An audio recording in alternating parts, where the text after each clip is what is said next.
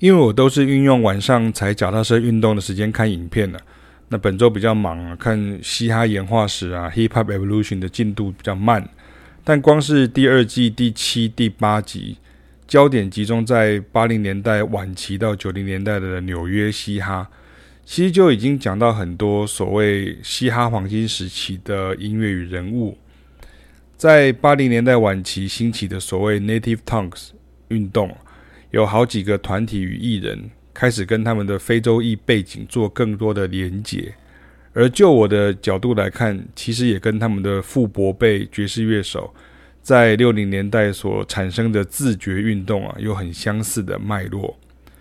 所以在这段时间中的所谓比较爵士啊、另类啊、实验的这种 hip hop，像是 A Tribe Called Quest 啊，他们大量取样的黑胶唱片就来自六零年代的爵士乐声响。以厂牌来分的话，大概就是很多 Blue Note 啊、Impulse 啊等所出的专辑。那些乐手们也都是我自己非常熟悉的哈，比如说像 Art Blakey and the Jazz Messengers、Lee Morgan 啊、Lou Donaldson 啊，甚至像 Larry Young 啊、Sam Rivers 啊、Andrew Hill、Far Off Sanders 等人的作品啊。六零年代时那种爵士声响已经沉很多哈也感觉黑很多但不是你想象中那种嘻哈黑啊而是非洲黑与蓝调黑。所以到了八零年代后期那种沉黑感加上了 beat 又加上了这种黑胶的这种炒豆声哦就是这种啵啵啵啵啵啵啵啵啵啵啵这样这样就是我们很熟悉的迪拉瘦啦 the tropical quest 啦然后 Jungle Brothers 啊，Universal Zulu Nation 啊等等这样。所以其实我们可以说，这种声音其实就等于六零年代的爵士乐唱片音质，加上脏脏的 drum machine 的音质啊，再加上拉丁与非洲打击乐器等等。这部分我们在第七堂与第八堂的大众爵士乐现场讲堂中会介绍蛮多的哈，顺带跟大家提一下。那讲到取样机呢，就会介绍到一九八七年出产的这个 EMU 的 SP 一千二这台老机器啊，SP twelve thousand。第七集当中呢，这个 Large Professor 当场操作示范啊，主持人真的是嗨爆了，因为那就是在 Akai 出来前的取样机啊，所以声音很复古。其实这样讲有语病啊，因为 那台的声音其实就是因为电路设计的关系，就是这种粗犷的，甚至带有电流的这种声音这样。我自己在九零年代时也在玩 MIDI 作曲编曲啊，所以也曾拥有过。EMU 的两台音源器 Produce One、Produce Two 啊，以前都不是用电脑，而那种声音就是九零年代流行音乐的声音。现在一听还是能听出来。虽然没玩过 SB 一千二啊，但是也对这台老前辈啊机器啊致上敬意。片中很好笑，就是他们跑回去访问的 A Tribe Called Quest 的灵魂人物 Q-Tip，他说看到 Large Professor 玩那台新机器啊，他们全部 DJ 们都傻眼了。因为在从前的年代，如果你要取样老音乐的段落，除了用两台唱盘的操盘技术现场相接外，最重要就是得用录音带啊转录一段下来，然后再用另一块录音带与录放音机录制播放，然后再反复同样的程序录下来。所以经常到后来，很多原本的乐音都已经经由这样的物理现象扭曲到变成另一种声响了。但却也是 hip hop 的特色声音啊，跟古典乐与爵士乐的那种高传真哈很不一样。当然，从 Large Professor 的音乐制作功力又会跳去那介绍那一位厉害的 Nas 哈，那所有人都说他就好像是又是一位横空出世的 rapper 创作者，没有人想到可以这样写，没有人想到可以这样唱，所以跟之前提过的 Rakim 啊，跟 Big Daddy k a n 啊一样。Nas 在节奏上的切分运用与跨小节的 flow 哈也很值得探索。当然，他的歌词也对仗得很棒啊，就是从 A 接 B 的创意非常的跳跃啊，却又令人拍案叫绝。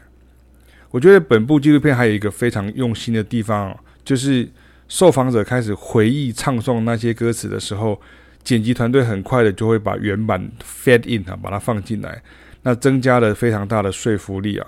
第一就是证明这些 MC 的文学与音乐影响力啊，那二方面就是你跟你讲说用说说的用唱的哈，这样子而已哈，这些乐迷啊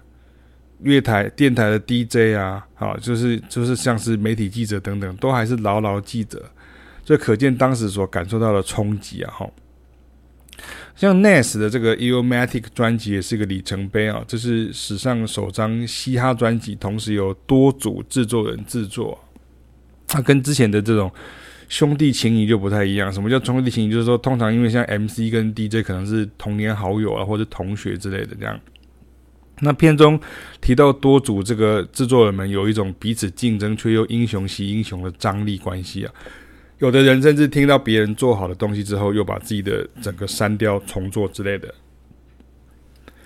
除了最前面提到的 Native Tongues 运动中，一定会提到许多女性杰出饶舌歌手与他们的作品外，譬如大家都很尊敬的 Queen Latifah 等等啊。那本纪录片也特别请到了好几位女性嘻哈歌手受访啊，那他们的说法都很有趣啊，也都非常的勇敢啊，有见识。而因为第七、第八集讲到都是纽约啊，主要是因为当时西岸的 hip hop 整个已经席卷全美国，那感觉东岸的创作者很想要获得应有的肯定啊，所以本片还提到了像是皇后区啊，或是史坦顿岛上的各个团体啊，像 Queen 啊，或者 standen Island 这样哈。那比如说你提到 standen Island 哈，就是自然就不会错过介绍这个人数高达九人的这个 Wu-Tang Clan 哈，就是武当帮，然后 Wu-Tang Clan。那还有他们为了想要广播 DJ 啊，就是电台的 DJ 去播他们的歌啊，就尽用运用这种街头混混的这种破门技巧哈，直接突破封锁，破坏两道门，去上节目的这种传奇经历等等这样哈。那最后也讲到了，就是 The The The The Notorious Big 哈，也就是声名狼藉先生跟 Puff Daddy，也就是吹牛老爹的合作，这就非常的需要了解节奏蓝调跟灵魂乐的基础，因为声名狼藉先生原来是在街上叫卖的哈，所以纪录片中剪了好多段精彩的街头 battle 竞技啊，喜欢 Funk Feel 的会非常喜欢他的作品啊。基本上像这种慢慢发展成 Neo Soul 哈，一点都不令人意外啊，因为在 R&B Soul 的乐风中，Rap 其实也反映了节奏蓝调原本歌词当中直接露骨、情色哈人性的本质啊。关于这部分的音乐取样历史，所谓爵士乐与蓝调、节奏蓝调啊、灵魂乐的取材哈，自然也不会在在这两集中错过了，